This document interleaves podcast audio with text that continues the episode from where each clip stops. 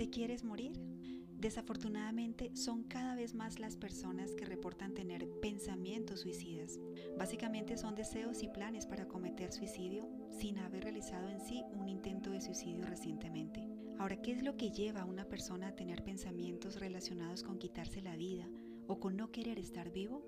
Realmente no existe una sola causa en sí, sino más bien una multicausalidad.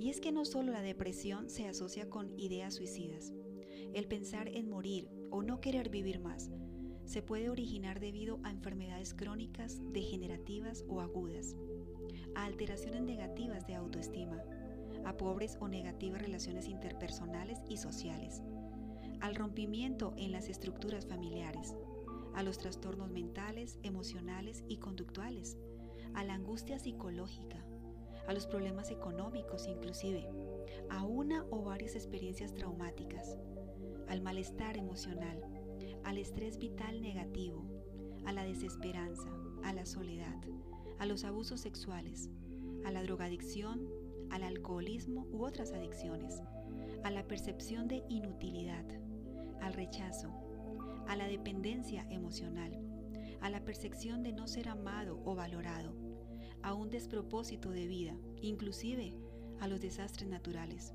en fin una situación o muchas que pueden superar la resistencia, el deseo de sobrevivir y la fortaleza de una persona, agotándola mental y emocionalmente hasta creer que no puede más y que no quiere aguantar más. La ideación suicida no nace espontáneamente de un día para otro, se va gestando poco a poco.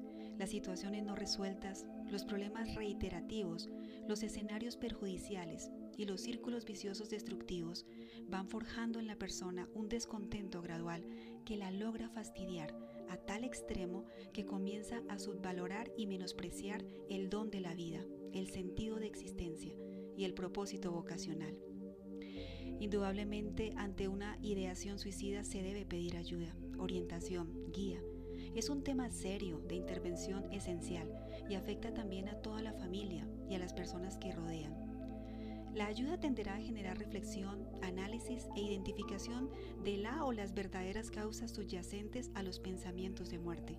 Se deberá generar estrategias de apoyo, mecanismos de afrontamiento, estrategias de intervención en crisis, reestructuración cognitiva, establecimiento del propósito vital y si es necesario casi siempre activar la ruta de atención hospitalaria.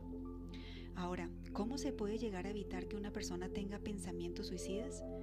Las personas que más los tienen son los adolescentes, jóvenes y personas mayores. En los adolescentes y jóvenes priman temas importantes como por ejemplo sus historias de vida en cuanto a sus vínculos afectivos, en cuanto a sus antecedentes y traumas, por ejemplo en su crianza, en su desarrollo, en sus relaciones afectivas, en la estructura de su autoestima, en sus habilidades sociales, en sus hábitos generalmente destructivos, en posibles trastornos de personalidad y mentales, en su nivel de resiliencia y tolerancia a la frustración. En las personas mayores, los temas que más les afectan son la pérdida de propósito, la percepción de inutilidad o de carga, las enfermedades crónicas degenerativas y agudas, la soledad y los dolores psicológicos. En las personas de mediana edad, las variables se relacionan con aspectos económicos, familiares y personales.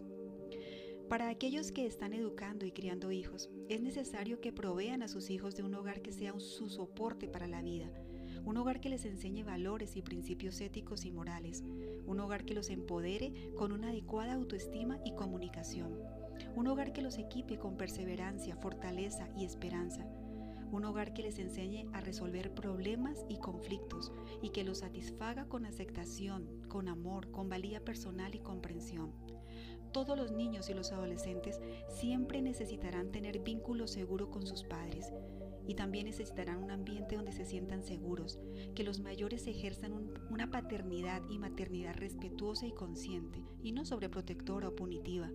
Siempre necesitarán unos padres y familiares coherentes, un modelado impecable y un ejemplo intachable en conducta y comunicación. Para las personas mayores es necesario brindarles un ambiente de aceptación, de ayuda y de colaboración, que puedan vivir en medio de personas agradecidas, que los rodeen personas con cohesión familiar, que sepan respetar, que sepan honrar, que sepan brindar cuidados, compañía, tiempo, paciencia. personas que ayuden a los mayores a soñar, a compartir su sabiduría, a escuchar sus silencios y a inspirar mayormente su fe y su legado.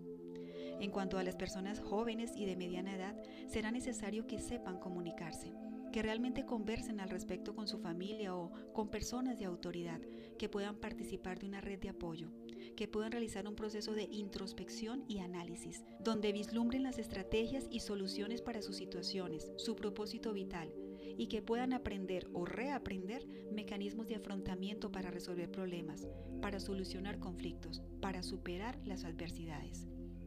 Recuerda que en este y casi todos los casos la resiliencia representa la mejor herramienta para mantener la vida. Bueno, espero que este mensaje te haya permitido reflexionar acerca de la ideación suicida y te aliente a intentar prevenirla. Saber amarte implica valorar tu vida. Soy Ana Cruz, tu psicóloga. Nos encontraremos en un próximo episodio con otro tema de interés para ti.